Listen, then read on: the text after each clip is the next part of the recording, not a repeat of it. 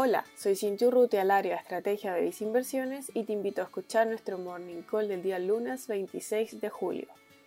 A pesar de que los mercados a esta hora operan negativos, en las jornadas anteriores hemos observado un positivo dinamismo de los mercados desarrollados, mientras que los mercados emergentes han dado cuenta de una desaceleración. Gran parte de esto se explica porque los riesgos asociados a la variante Delta aumentan mientras mayor sea la cantidad de población sin vacunar. Por otro lado, la temporada de resultados corporativos ha entregado un positivo balance.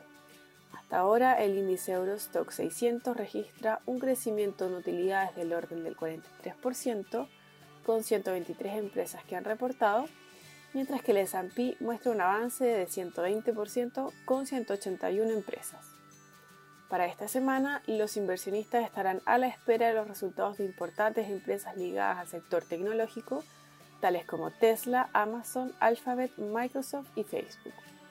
Por su parte, en Chile también se dio inicio a la temporada de resultados, siendo Sonda la primera empresa en reportar y lo hizo sobre las expectativas. En Vice Inversiones estimamos un avance en torno a 360% en la utilidad de las empresas y de 70% en el EBITDA correspondientes al segundo trimestre del año actual. Respecto a nuestras recomendaciones para el mercado renta variable internacional, te sugerimos nuestro fondo mutuo Viceacciones Mundo Sustentable y en cuanto a la renta variable local, te recomendamos nuestro fondo mutuo Vice Chile Activo.